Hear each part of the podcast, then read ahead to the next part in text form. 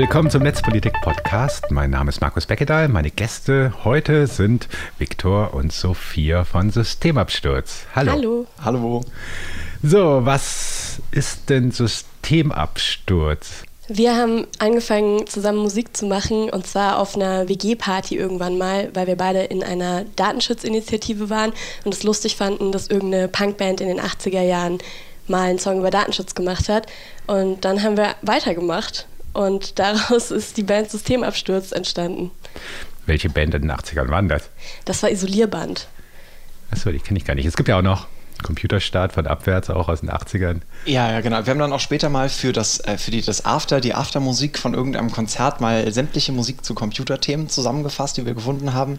Da war das natürlich auch das dabei. Das Schöne an Isolierband war, da findet man auch nichts von. Es gibt nur so einen äh, YouTube-Video in schlechter Qualität, wo du irgendwie den Song findest und ja, das waren so die Anfänge, aber das spielen wir auch mittlerweile nicht mehr, weil irgendwie also so ein bisschen ja, das war, das war unser Einstieg, würde ich sagen. Und da haben wir Thema. uns auch noch gar nicht Systemabsturz genannt, sondern nach jedem Auftritt irgendwie anders, weil wir es lustig fanden wegen Datenschutz. Ja. Und irgendwann haben wir dann gemerkt, das ist wirklich der schlechteste Marketing-Trick, den du dir ja. ausdenken kannst als Band. Und dann blieb es irgendwann bei Systemabsturz.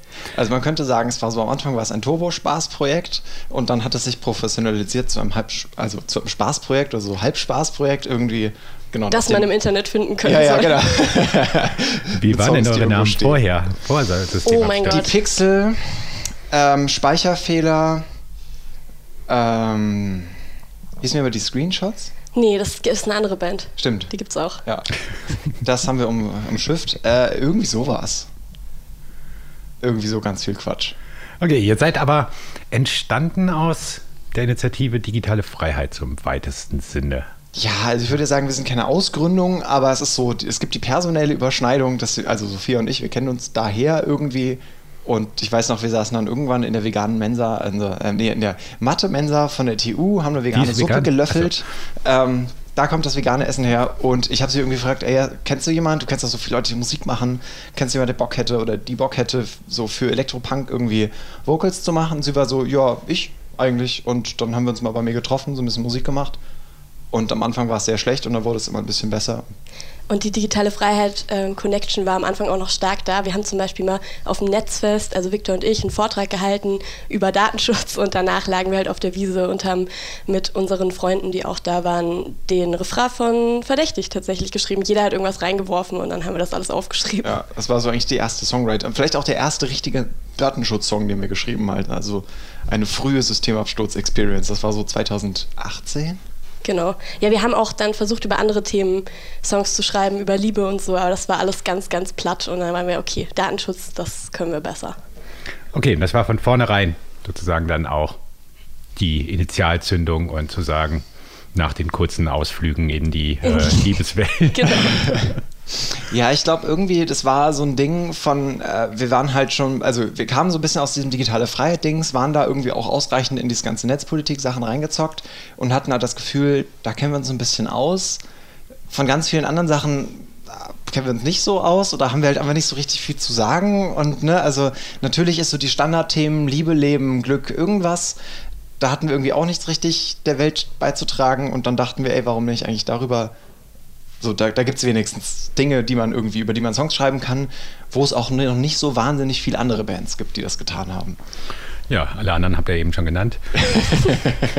Aber vielleicht können wir einmal die Chance nutzen, den Zuhörerinnen äh, mal eine Kostprobe zu geben. Und zwar am Beispiel, wo ihr die Verknüpfung aus Liebesleben und Datenschutz besungen habt, nämlich bei dem Lied Daten, Daten, Daten. Wir spielen jetzt mal so 30 Sekunden an, nicht erschrecken.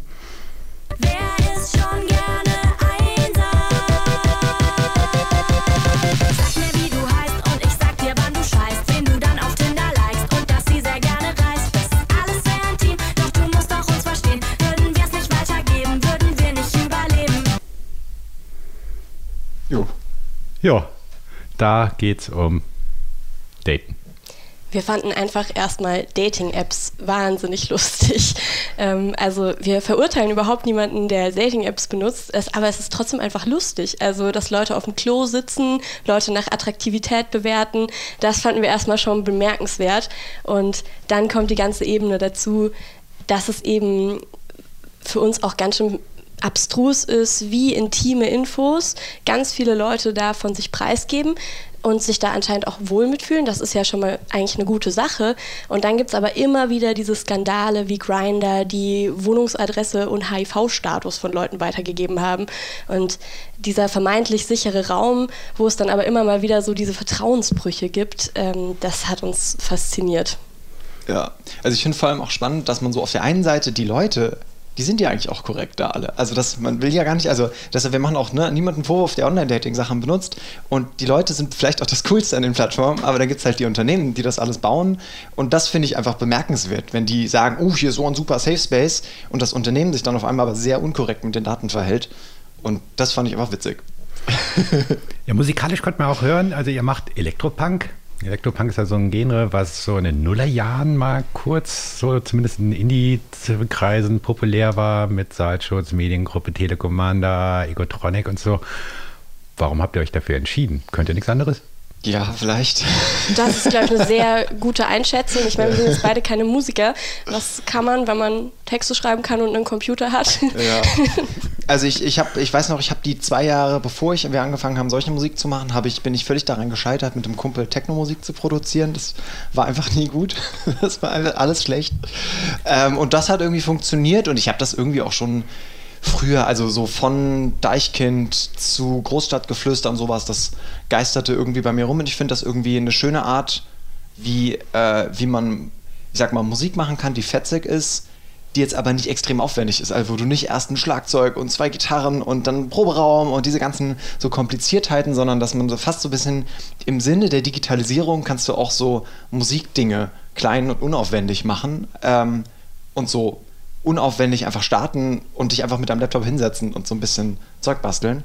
Und das hat mich da irgendwie, das finde ich dankbar an dem Genre. Hm. Ist es auch ein dankbares Genre, weil man gut damit Politik vermitteln kann? Also Deichkind hast du ja gerade schon genannt. Deichkind finde ich immer wieder faszinierend, großartige Liveband. Aber dann hast du dann irgendwie auf so einem Konzert so Unmengen Leute stockbetrunken, wo man die ganze Zeit nicht das Gefühl hat, dass die jetzt die ganzen politischen Botschaften in den Liedern verstanden haben, die sie gerade da mitgrölen. Das finde ich immer total faszinierend, wie halt sozusagen Deichkind mittels sehr ironischer, teilweise sehr intelligenter Texte quasi politische Botschaften so in die Köpfe reinbringt. Ist das so ein Vorbild dann? Weiß ich nicht. Also ich finde so die Art und Weise, wie die jetzt irgendwie mit Konfetti schmeißen und so und witzige Sachen anhaben, das finde ich schon cool. Ja, die sind super. Genau, also wir, wir haben auch, also stiller, stiller Bandplan ist eigentlich auch ähm, Fernziel einmal von Deichkind Vorband sein. Das sagen wir, wir, schon immer. Genau, das ist ganz 2018. klar. Bandmission. Unser einziges Ziel, genau. danach hören wir auf. Ja, dann war es das. Äh, und ich finde, natürlich muss man sich immer fragen, ähm, also wie, wie, wie sehr kriegt man das da mit? Weil kann man auch irgendwie, keine Ahnung, kannst eine Party, äh, irgendwelchen politischen Partytitel dir ausdenken ähm, und dann ist trotzdem die Frage, hat irgendeine Person, die da jetzt besoffen zu Techno getanzt hat, mitgekriegt, worum es eigentlich ging? Und ich kann mir schon auch vorstellen, dass man jetzt auf ein Deichkind-Konzert gehen kann und die, an den politischen Inhalten völlig vorbeitanzen kann. Und ich kann mir vorstellen, dass das dann ein bisschen bei unterschiedlichen Bands, die, die Texte unterschiedlich stark politisiert sind, und man dann unterschiedlich stark mitkriegt, so worum geht es hier eigentlich? Also, dass man jetzt auf einem Ecotronic-Konzert war und danach überrascht feststellt, Mensch, das sind ja politische Texte, das glaube ich jetzt nicht so sehr. Also, ne, da gibt es ja schon auch so Dinge, die einfach stärker durchwoben sind von politischen Ideen und so. Wir waren ja immer ein bisschen überrascht, dass auf unsere Netzpolitik-Partys, die wir zu unserem normalen ähm, Geburtstag außerhalb von Corona gefeiert haben, so die Hälfte der Besucherinnen überhaupt gar nicht wusste, worum es überhaupt geht und dass es einen politischen Hintergrund gibt. Ja, ich glaube, das finden wir auch gar nicht schlimm. Wir freuen uns auch, wenn Leute auf unsere Partys kommen und einfach Spaß haben. Ja. Also ist dann eher so, sagen wir mal, eure Motivation, Musik zu machen oder die Motivation, politische Botschaften mit dem Medium Musik zu transportieren? Also sagen wir mal so, wir haben uns über eine Initiative kennengelernt, wo das Thema war, wir wollen diese schlauen Dinge, die andere Leute über Netzpolitik sagen, einfacher verpacken und ähm, mit Fotoaktionen und so weiter und in die Welt hinaustragen. Und das ist ein bisschen unser Background, aber wir sehen es jetzt nicht als unsere einzige, also wir haben auch einfach Spaß und freuen uns voll, wenn wir auftreten dürfen und wenn wir irgendwie auf der Wilden Möhre auf einem Festival spielen dürfen. Also genau, das. Aber klar, da kommen wir so ein bisschen her. Das lässt sich nicht verleugnen.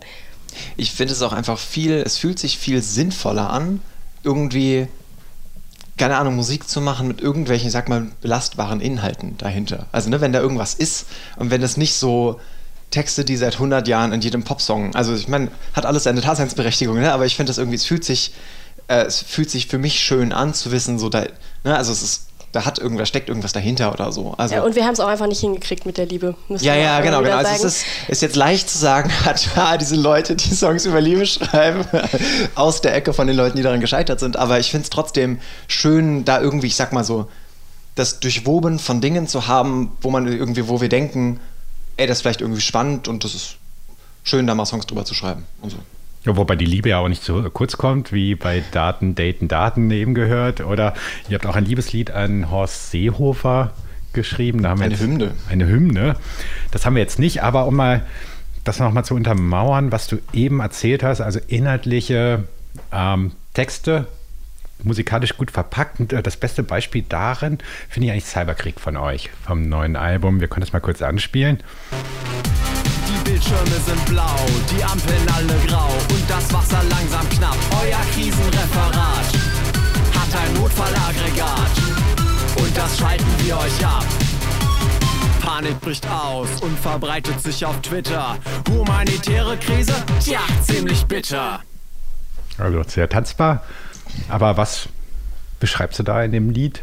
Wo du ja, also es gibt ja auch, normalerweise singst du, Sophia, aber in diesem Lied singst du mal. Viktor? Ich glaube, es ist mittlerweile so ein ein Drittel, zwei Drittel, ein Viertel, drei Viertel oder sowas Verteilung. Wir sind da eigentlich sehr, alle machen alles. Ähm, aber genau, also das ist äh, tatsächlich äh, eigentlich so ein komplizierter, großer Themenkomplex. Ähm, ich weiß gar nicht, wie das gekommen ist. Ich glaube, es ist fast es, es, gibt eine tolle Logbuch-Netzpolitik-Folge zum Hackback, die heißt Hack und Bug. Ähm, und ich will nicht sagen inspiriert davon, aber irgendwie die hatten wir beide gehört. Und ähm, also geht so diese ganze Thematik auf von, ne, also es gab ja jetzt über Jahre schon äh, SicherheitspolitikerInnen, die gefordert haben, dass man so diese Hackback-Fähigkeiten haben möchte in Sicherheitsbehörden. Und ähm, das ist, äh, der, der, Song ist jetzt ein bisschen outdated mittlerweile, das gibt es jetzt ja noch gar nicht. Ähm, aber damals war das, als wir den geschrieben haben, war das ganz heiß.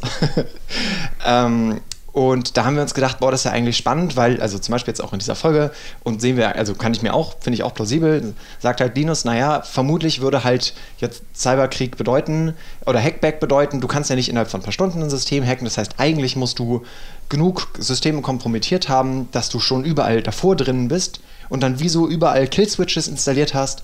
Und dann hast du auch das Problem, dass du vermutlich nicht die Server hacken kannst, von denen dann später die Angriffe kommen, weil das ist ja irgendwas irgendwo. Das heißt, du musst irgendwelche bestehenden Institutionen, Infrastrukturen, sowas schon von vornherein angreifen, dass das eigentlich eine ganz gruselige Welt ergibt, in der alle irgendwie versuchen, irgendwo Hintertüren und äh, versteckte Trojaner zu pflanzen.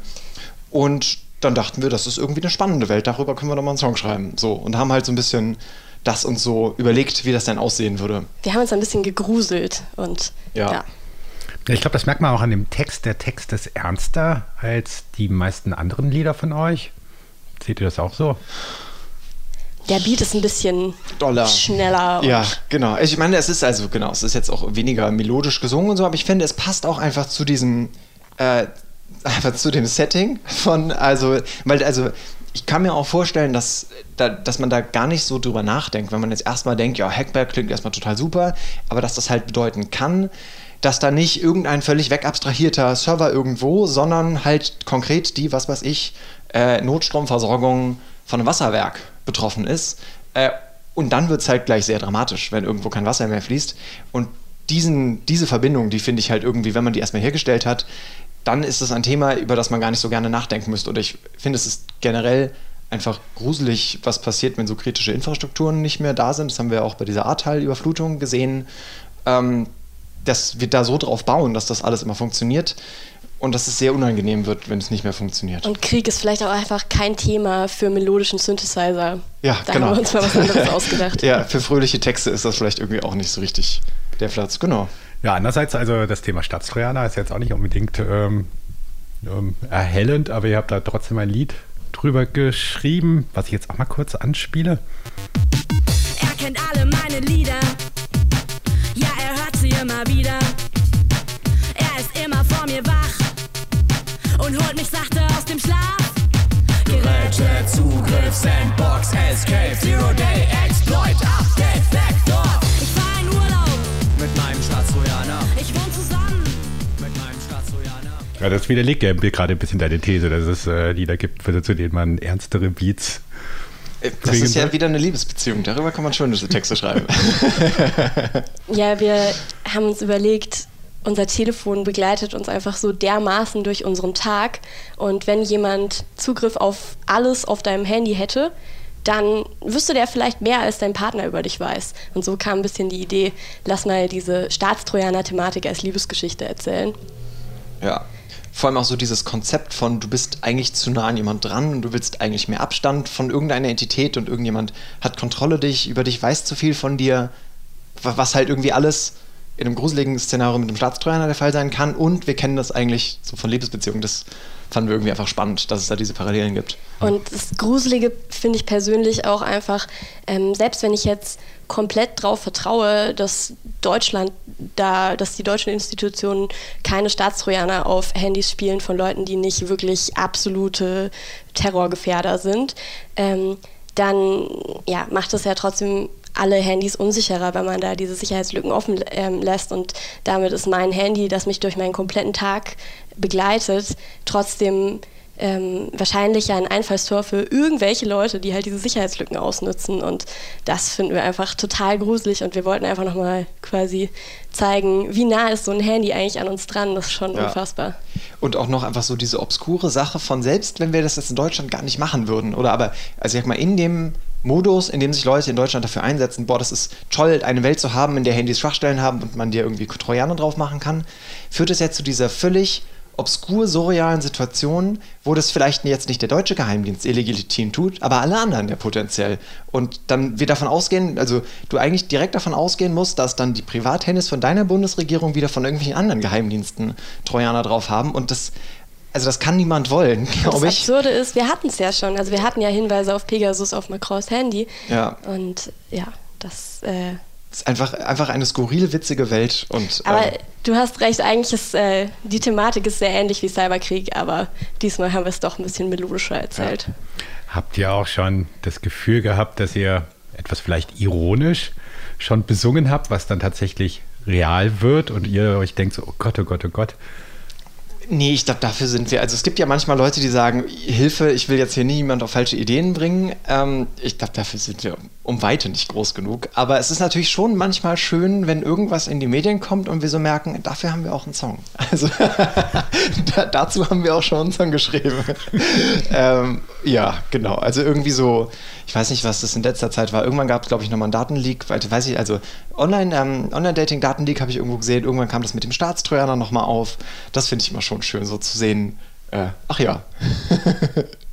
Ja, vor allen Dingen äh, geht es ja viel um Sicherheit bei euch. Was bedeutet euch Sicherheit? Ja, eigentlich nicht so viel. Also keine Ahnung, aber also Das ist ein Spannungsfeld, das finden wir schon eigentlich äh, ja, ziemlich interessant, weil auf der einen Seite gibt es Regeln, die sind total sinnvoll und wir wollen auch, dass sie durchgesetzt werden. Und auf der anderen Seite eine Welt, in der man jede Regel äh, ultimativ durchsetzen kann, die wird dann auch wieder dystopisch. Also ich glaube, unsere ganze Band bewegt sich eigentlich in diesem Spannungsfeld. Was, was ist Sicherheit, wie viel Sicherheit brauchen wir und wo ist die Durchsetzung dieser Sicherheit dann eigentlich zu viel? Ja, also ich würde das auch revidieren. Mir bedeutet persönlich Sicherheit nicht besonders viel, aber ich finde auch, also das eines der zentralen gesellschaftlichen irgendwie Prozesse oder Geschichten, die wir gerade durchlaufen. Auch so dieses Ding, dass ich glaube, in Umfragen fühlen sich Leute in westlichen Gesellschaften immer unsicherer, obwohl tendenziell immer weniger Todesfälle und immer weniger Kriminalität passiert. Und so dieses, dass wir, dass es so eine Tendenz in westlichen Gesellschaften gibt, zu einer Präventions- und Sicherheitsgesellschaft zu werden. Und das, genau, also da teilweise auch die, die ähm, Maßnahmen nicht zu den Problemen passen und sowas. Und das ist, glaube ich, einfach eine, ein spannender Prozess oder eine spannende Debatte oder in der wir uns da befinden und da passiert natürlich auch viel Quatsch. Aber ich glaube, den Song, den du gleich spielen wirst, der ist auch mal wieder ein Zeichen dafür, dass wir diese Themen als Band natürlich nicht bis ins letzte Detail aushandeln können, so, sondern wir bleiben da natürlich mit irgendwie so witzigen Songs, zu denen man tanzen kann, komplett an der Oberfläche. Und genau. Alles weitere in den Show Notes. Ja. Wir spielen mal kurz an mit Sicherheit. Wer es nicht schafft, ein Dixie gut zu hinterlassen, den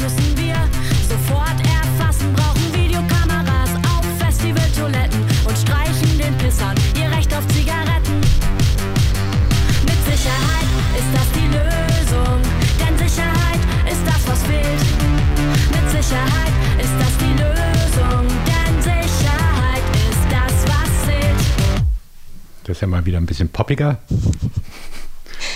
Bisschen schlageresk. Ja, genau, da können dann auch alle mitgrölen. Ähm, und vielleicht, äh, ja, das ist eben genau dieses Spannungsfeld, von dem wir gesprochen haben. So, kein Mensch mag dreckige Dixies, aber kein Mensch mag Videokameras auf Dixies haben. Und ja, aber vor allem geht es uns bei dem Song auch darum, dass man äh, beim Refrain auch gut mitgrölen kann, äh, wie du gesagt hast. Schlageresk. Das ist der Moment, wo dann alle ihre Feuerzeuge zücken. Gerne. Ja, Rum ist eigentlich unser Rumhüpf-Song, würde ich so sagen. Also wir haben den auch im Live-Setup ein bisschen lauter gedreht als die anderen, damit er noch mehr knallt. Ähm, und das macht eigentlich immer Spaß. Also einfach so mit allen so äh, rumzuhüpfen. Und wir hatten auch bei unserem Release-Konzert, äh, haben den auch wirklich richtig stabiles Publikum, den Refrain mitgesungen. Also Das war echt schön. War gut. Aber ich äh, musste auch gerade dran denken, meine Mitbewohnerin hat irgendwann so ein Helene Fischer-Beat angemacht und meinte so, hey, sowas könntet ihr auch mal machen. Und ich so, Gott. Aber ja, so, Ja, ich ja. weiß schon, was du meinst. Hatten wir schon. ja, aber nein, aber ja. Ja, ihr seid ja auch eine Live-Band.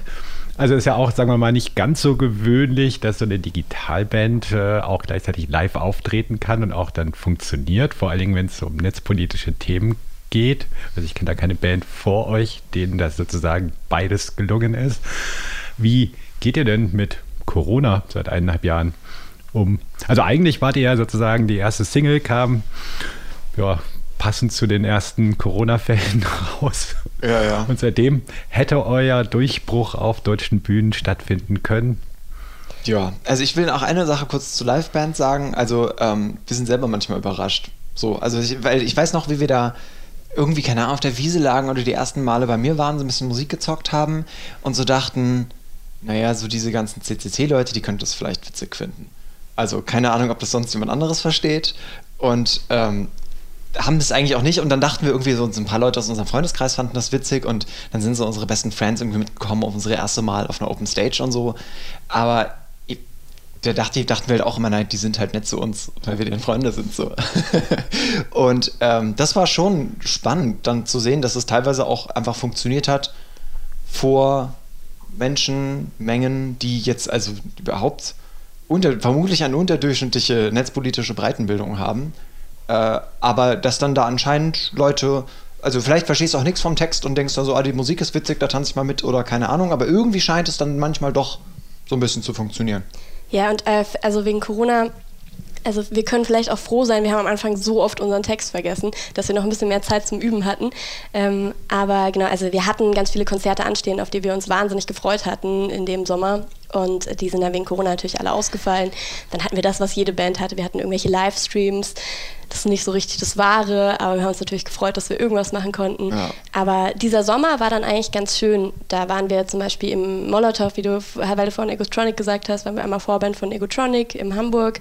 Dann waren wir mal in Jena, Vorband von Ducks on Drugs. Dann waren wir auf der Wilden Möhre. Das war so das Größte diesen Sommer, trotz Corona. Und ähm, dann hatten wir eben jetzt unsere Release-Party in SC Base, wo wir aber auch schon so waren, oh Gott, warum steigen die Zahlen so schnell? Bitte nicht vor unserer Release-Party. Aber ja, es ist äh, wie, also ja, ist natürlich jetzt auch zynisch. Also natürlich gibt es viel größere Probleme an Corona als unsere Release-Party. Aber genau. Ja, es ist äh, natürlich schade, aber wir freuen uns über jeden Gig, den wir so hatten. Die Release-Party war für euer neues Album, was am 12.11. rausgekommen ist. Es gibt eine lustige Koinzidenz. äh, Das Jingle am Anfang dieses Podcasts ist von Thomas Schlunk, von Klaus, der auch euer, ja, war quasi Mastering-Mensch, irgendwie Mitproduzent war. Wie kam es dazu? Ähm, wir haben auf diesem ersten Camp, also es gab mal dieses Camp 2019 und da sind irgendwie viele Sachen passiert. Unter anderem habe ich den da wieder gesehen. Ich hatte ihn davor aber schon angeschrieben, weil ich den aus einem anderen Kontext schon kannte. Ähm, und, dem, und dem hatte ich mal irgendwie zwei Sätze erzählt, ich mache da so ein Elektropunk-Ding mit der Freundin. Er meinte, ey geil, schick mal was, wenn du was hast. So, und auf, auf, dieser, auf diesem Angebot folgend habe ich ihm dann so, hey, wir haben da was, hast du vielleicht irgendwie, keine Ahnung, kannst du uns da ein bisschen helfen? Oder was findest du, wie findest du das so? Und äh, ja, und dann hat er, glaube ich, irgendwie ein Konzert von uns gesehen oder so, äh, auf dem Camp. Und dann habe ich ihm nochmal geschrieben und er war so, ja, ey, geil, äh, schickt mal die Spuren oder kommt doch gerne mal im Studio vorbei bei mir. Und dann kamen wir da vorbei und er war so, ja, ich habe richtig Bock, das irgendwie fertig zu produzieren und mastern. Und seitdem wir hatten einfach wahnsinniges Glück. Also ich Ja. meine, am Anfang war er so, ja, komm, ich helfe euch mal ein bisschen. Dann meinte er so, komm, die Vocals sind noch nicht gut genug, nimm mal hier auf. Ja.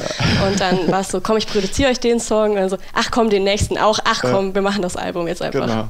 Ja, und das ist also ganz, ganz toll für uns, weil der, also der hat uns auch nicht nur da ganz viel irgendwie geholfen gemacht und so, der hat auch einfach aus seiner, der hat wahnsinnig viel Erfahrung und konnte uns im Prinzip gleich von Anfang an sagen, wie ein gutes Band-Setup aussieht. Und deshalb hatten wir quasi ab Anfang an schon einfach irgendwie ein schönes, unkompliziertes Live-Setup, was in so eine Kiste passt, die in den Zug passt und mit dem wir trotzdem keinen Soundcheck mehr machen müssen, weil wir am Anfang so schlechten Sound oft hatten und so völlig vergeigte Soundchecks und alles. Und da bin ich mega dankbar, dass wir so ein bisschen diese ganzen Erfahrungswerte, die man sonst eigentlich so, keine Ahnung, auf die harte Tour in fünf Jahren lernen muss, hat er sich einmal mit uns hingesetzt und gesagt, Leute, wenn ihr mal ein bisschen Geld habt, kauft ihr das, das, das und das. Das ist euer Setup und damit wird alles gut. Und das wurde dann auch alles ganz gut. Deshalb, das war echt super. Woraus besteht das Setup? Falls mal irgendwelche technikinteressierten Nerds gerade zuhören. Ja, wir haben einen Digitalmixer, ähm, der ein, also der, der in Rack-Form im Prinzip, also eine, eine Kiste als Digitalmixer.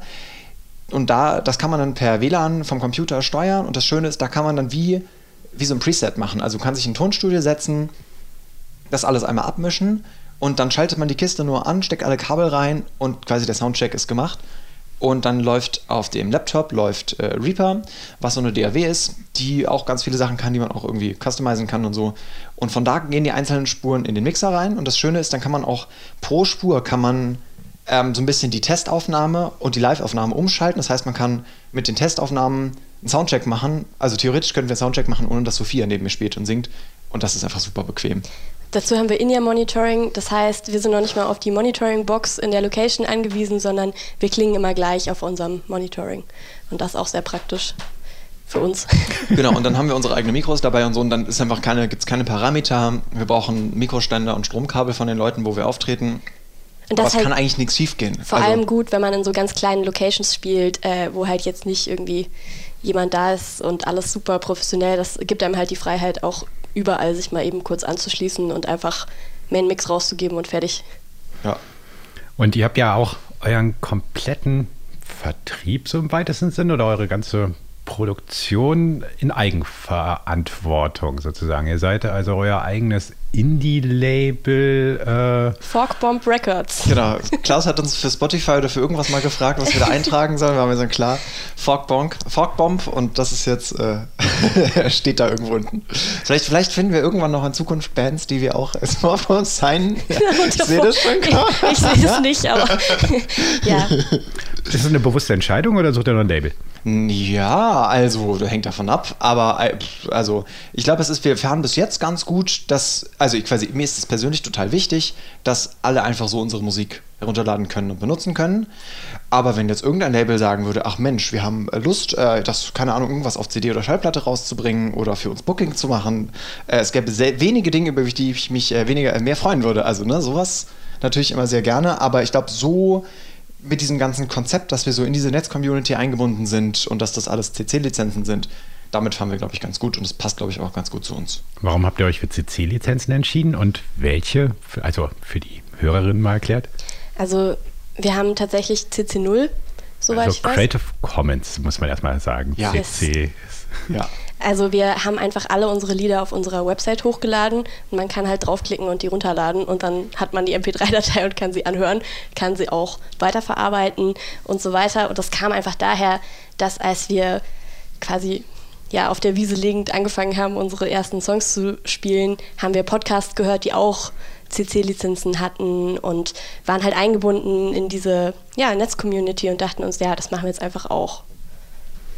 Also einfach so, es gab viele Vorbilder, die haben es vorgemacht, auf Media CCC ist alles CC und dann war das irgendwie selbstverständlich, das so auch zu machen. Und wir finden es auch cool, ähm, das ist aber was, was wir ein bisschen für die Zukunft noch planen. Da merkt man wieder, dass wir halt alles selber machen und noch ein anderes Leben haben und manchmal dauern dann Sachen ein bisschen. Aber wir wollen unbedingt auch ähm, demnächst mal alle Spuren hochladen, damit Leute das auch einfach remixen können. Ähm, weil darauf haben wir auch einfach total Lust, wir finden es total schön. Also klar ist auch immer so ein bisschen Risiko, wenn jeder alles mit seinen Sachen machen kann, aber wir waren so ein bisschen, ach, das Risiko schlucken wir und freuen uns, wenn Leute damit Sachen machen. Beziehungsweise du musst einfach genug darauf vertrauen, dass dann irgendwelche externen Menschen auch verstehen. Wir haben das tatsächlich einfach frei und rausgegeben und sind halt auch nicht dafür verantwortlich. Wir haben halt nichts Wenn damit zu tun, was dann andere verrückte Leute Person machen. irgendwas Verrücktes damit tut, das ist dann halt nicht unser Problem. Ja, die würden das auch so machen, ob der jetzt urheberrechtlich geschützt oder nicht. Das stimmt natürlich genau. eh. Ja. Wie geht ihr denn eigentlich mit der Herausforderung um, dass ihr, sagen wir mal im weitesten Sinne, über den Überwachungskapitalismus singt, aber gleichzeitig auf allen Plattformen aktiv sein müsst? Ja, das ist, ich glaube, netzpolitik.org hat ja auch äh, eine Instagram-Seite. Ne? Also, Ja, ja, also wir vermutlich haben ein auch- ähnlicher Ansatz.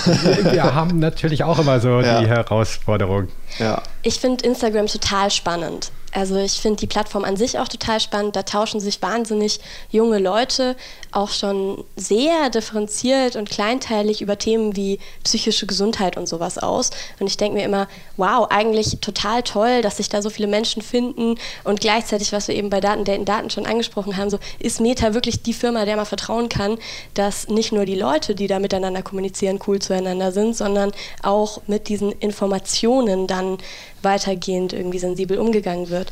Und ja, aber ich meine, wir wollen ja nicht nur Musik machen für Leute, die datenasketisch leben und das sollte ja auch gar nicht die Aufgabe des Einzelnen sein. Ja, und ich glaube, es ist im Prinzip, sind wir da einfach, ich sag mal, haben wir halt Texte, die unsere Texte sind, so, aber sonst sind wir halt eine normale Band und das, also das funktioniert in so einem Normal, also ne, in so einem Normalfall alles funktioniert das alles nicht so richtig, wenn man sich da, da völlig fernhält. Abs äh, absolut. Und irgendwie finde ich das halt auch schön. Auch, ne, auch in diesen Kreisen das irgendwie zu sagen, hey, wir haben hier Musik gemacht und so und das so ein bisschen mitzuspielen. Und für viele ist das einfach der Hauptkommunikationskanal. Also ein paar Anfragen hätten wir nie bekommen, wenn wir nicht auch Ja. so einen Instagram-Account hätten. Ja. Also ja, Was ich jetzt schade fände, wenn wir, keine Ahnung, nur einen Instagram-Account hätten und Leute dazu zwingen würden, sich ein Insta-Konto zu machen, um überhaupt irgendwie Content von uns zu sehen, aber das tun wir auf gar keinen Fall.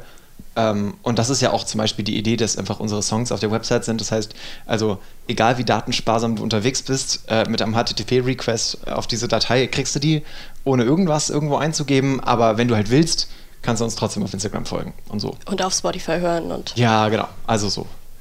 In der Breite kompatibel. Und auf welcher Plattform habt ihr die meisten Zuhörerinnen?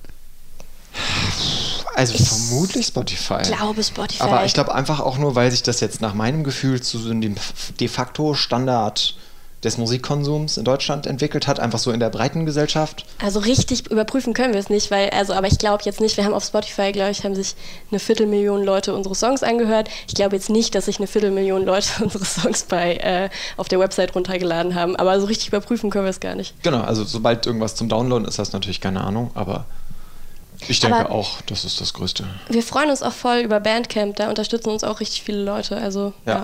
ist Also einfach das, cool. das muss man auch sagen, das ist eigentlich so auch mein großes Learning, wo ich echt total dankbar und begeistert bin, wie gut das funktioniert, so spendenbasierte Dinge zu tun. Also ich meine, auch als netzpolitik.org hört man das vermutlich nicht zum ersten Mal, das ist ja für euch eigentlich auch das Konzept, aber ähm, ich fand es total schön, weil ich glaube fast, wir im Endeffekt besser damit fahren, dass wir Leuten frei, lass, frei selber die Wahl lassen, wie viel Geld sie uns jetzt geben wollen, als zu sagen, ich möchte genau so und so viel Euro von dir. Und ähm, das ist echt total toll. Also wie viel Leute auch so, keine Ahnung, dass es das passiert, dass da Leute irgendwie 50 Euro für unser Album spenden. Weil es ist ja im Prinzip, also nicht, du kannst da auch, also es ist eigentlich wie ein Spenden, wie ein Spendentopf. Und dass da aber aus der Community so viel Spenden zusammenkommen, dass wir mittlerweile, ne, so wenn was, wenn irgendwie Equipment kaputt geht, ist das halt kein Problem, sondern können wir neues Equipment kaufen. Das war auch total irre, als wir zum ersten Mal in diese äh, Statistiken reingeschaut haben vom Bandcamp, waren wir total überrascht, wie viel Geld da rumliegt. also, okay. Ja, nee, also das ich, weiß, von, von irgendwelchen Welten, in denen wir uns da selber Geld auszahlen oder dass wir quasi ne, für, für Arbeit uns Geld zahlen, sind wir natürlich weit entfernt, aber es ist wenigstens total schön zu wissen, so du kannst ein, normal, ein normales Bandleben leben und wenn ein Mikro runterfällt und ungünstigerweise kaputt gegangen ist, kaufst du halt ein neues. So, das ist total toll. Ja, und also vielleicht ist auch nochmal einfach wichtig zu sagen, ähm, ganz viel, was bei uns passiert, machen Leute halt einfach, weil sie Bock haben und wir bezahlen die nicht und wir werden auch nicht bezahlt. Das heißt, es ist so ein bisschen ein kreatives Projekt, wo auch ganz viele andere Leute noch mit drin hängen, Leute, die Videos machen und so weiter. Und also genau, es, wir haben uns, es, wir waren überrascht, dass da Geld liegt, aber es ist jetzt auch nicht so viel Geld, dass man irgendwie da Leuten jetzt viel Geld zahlen könnte. Aber genau, es Ja. geht um Equipment, es geht um ähm, ja. Fahrtkostenerstattung. Genau, irgendwie sowas einfach. Ja. Und das ist total schön. Also und auch, dass wir mittlerweile eigentlich einen zuverlässigen Stamm an Leuten haben. Also einfach wie so ein Umfeld, die zu Konzerten mitfahren, die uns hier helfen, die uns da aufbauen helfen, die Türschichten übernehmen, die irgendwie, also wie so ein Freundeskreis, so eine Art implizites Kollektiv oder sowas, was einfach das so gemeinsam trägt und da ganz viele Sachen organisiert hat, die von uns beiden auf gar keinen Fall möglich gewesen wären. Ja, wir wollten das auf der Release-Party auch nochmal ein bisschen zeigen, haben alle Leute mit hochgeholt, weil wir sind einfach nicht nur zwei Leute, sonst könnten wir überhaupt keine Festivals spielen, sonst hätten wir gar nicht die Technik, die wir haben und so weiter, sondern es sind ganz viele Leute, die da mithelfen. Und es macht auch einfach mehr Spaß, nicht zu zweit irgendwo hinzufahren, sondern mit anderen Leuten. Als Reisegruppe. Wie geht's jetzt weiter? Album ist raus, vierte Welle ist da, bis Ostern passiert erstmal nichts mehr. Ähm, was macht ihr? Ja, ich glaube, also das war jetzt schon intensiv, das Album fertig zu kriegen und vor allem diese Release-Party zu organisieren und so. Das heißt, es kommt erstmal ein bisschen äh, entspannen ähm, und dann äh, kümmern, also quasi fragen wir, glaube ich, mal ganz vorsichtig an verschiedenen Stellen, ob irgendjemand uns äh, für Konzerte haben möchte nächsten Sommer. Und äh, freuen uns dann natürlich auch über Leute, die uns anschreiben und sagen, dass wir uns für Konzerte haben möchten. Schreiben vielleicht irgendwann mal neue Songs. Immer nach dem Motto, wir sind ein Spaßprojekt. Wenn wir Bock haben, machen wir es. Wenn wir Ja. keinen Bock haben, machen wir es nicht. Aber ich glaube, wir haben Bock und ähm, ja, das, vielleicht machen wir das noch diesen Corona-Winter. Wir wollen auf jeden Fall auch die Spuren online stellen, damit Leute uns remixen können mit dem Album noch. Genau, und ich habe auch richtig Spaß. Also ich hoffe, also nicht Spaß, ich, hab- ich freue mich richtig doll. Ich hoffe, es wird diesen Sommer wieder so wie letzten Sommer, dass wir einfach ein paar größere Sachen machen können Ja. und ja, ein bisschen feiern können. Ja, das wäre schön. Genau. Wir werden sehen, wie Ja. sich das alles fügt. Da wünsche ich euch viel Erfolg. Ihr seid zu finden unter systemabsturz.band. Band. Band oder bandcamp.com. Das ist ein bisschen ungünstig. Die URL geht entweder noch weiter oder nicht. Äh, aber genau, das ist eine unsere, unsere Website, das andere ist unsere Bandcamp-Seite. Aber wenn man auf die Website geht, findet man auch den Rest. Und auf dem Streamingdienst deines Herzens. ja, ja. Und Mit der wenn man euch, Suchmaschine deines Vertrauens. wenn man euch unterstützen uns. soll oder will, dann über Bandcamp, Pay What You Want, Ja, Album kaufen. Genau. ist wie so, eine, wie so eine Spendenbox, die da digital rumsteht und wir freuen uns immer, wenn da jemand Kannst es einen dir aber auch reinschmeißt. runterladen, ohne zu zahlen. Das Genau, wir auch ja. sehr okay. Und auf die Remixe warten. Yes. Ja, ganz ja, genau. Dann vielen Dank fürs hierher kommen, mit uns reden. Ähm, danke für eure Musik und Engagement. Und ja, äh, ich wünsche euch, dass der Winter nicht zu lange dauert, dass ihr irgendwann wieder vor Publikum auftreten könnt.